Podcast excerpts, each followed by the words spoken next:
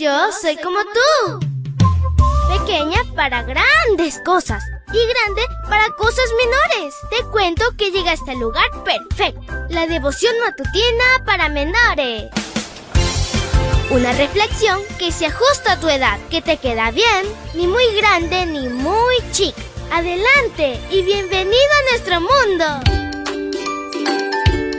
Hola, hola, amiguito y amiguita. Es súper fantástico iniciar este mes de mayo contigo y con Jesús, nuestro amigo especial.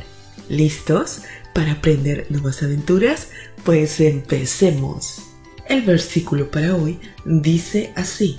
Di a los israelitas lo siguiente, el día 15 del mismo mes séptimo y durante siete días se celebrará la fiesta de las enramadas en honor del Señor. Levítico 23, 34.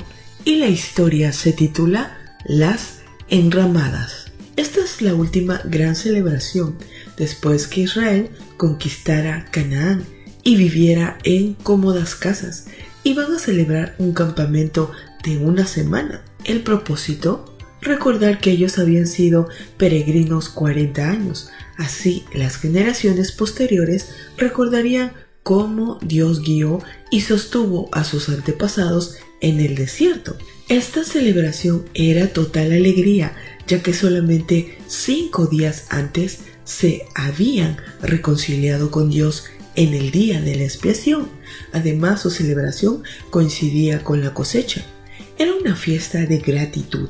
La gente fabricaba enramadas de pino, recuerdo de fragancia de palmera, símbolo de victoria, de olivo, símbolo de fertilidad, de mirto, señal de modestia, de sauce, recuerdo de lágrimas. En esta fiesta, el pueblo recordaba que Dios habitó entre ellos 40 años, Hoy nosotros somos peregrinos, mientras tanto Jesucristo nos sostiene y guía.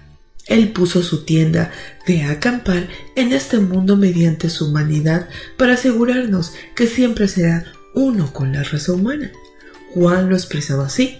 Entonces la palabra se hizo hombre y vino a vivir entre nosotros. Estaba lleno de amor inagotable y fidelidad y hemos visto su gloria, la gloria del único Hijo del Padre. El último día de la fiesta, el sacerdote vertía agua como recordativo del agua que brotó de la roca. Además, se colocaban lumbreras alrededor del templo, indicando que Israel estaba llamando a ser luz a las naciones. Jesús es el cumplimiento de estos símbolos. Durante su ministerio asistió a esta fiesta y afirmó con voz fuerte, si alguien tiene sed, venga a mí, y el que cree en mí, que beba. Juan 7:37. Igualmente declaró, yo soy la luz del mundo, el que me sigue tendrá la luz que le da vida y nunca andará en la oscuridad. Juan 8:12. Vivir en enramadas durante una semana les recordaba su paso por el desierto. Hoy no importa cuán bien podamos vivir en una casa de material y amplia y cómoda, es como una enramada en el desierto en comparación con las mansiones celestiales. Por lo tanto, esta festividad señala el segundo advenimiento cuando dejemos de transitar por este mundo escabroso para establecernos definitivamente en el lugar perfecto. Querido Dios, gracias por este hermoso día que nos das y gracias porque a través de esta hermosa historia podemos recordar, Señor, que muy pronto estaremos contigo.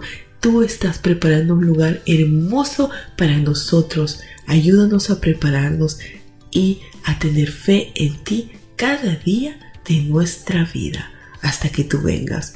Te lo pedimos en el nombre de Jesús. Amén y amén. Abrazo tototes de oso y nos vemos mañana para escuchar otra linda historia. Hasta luego.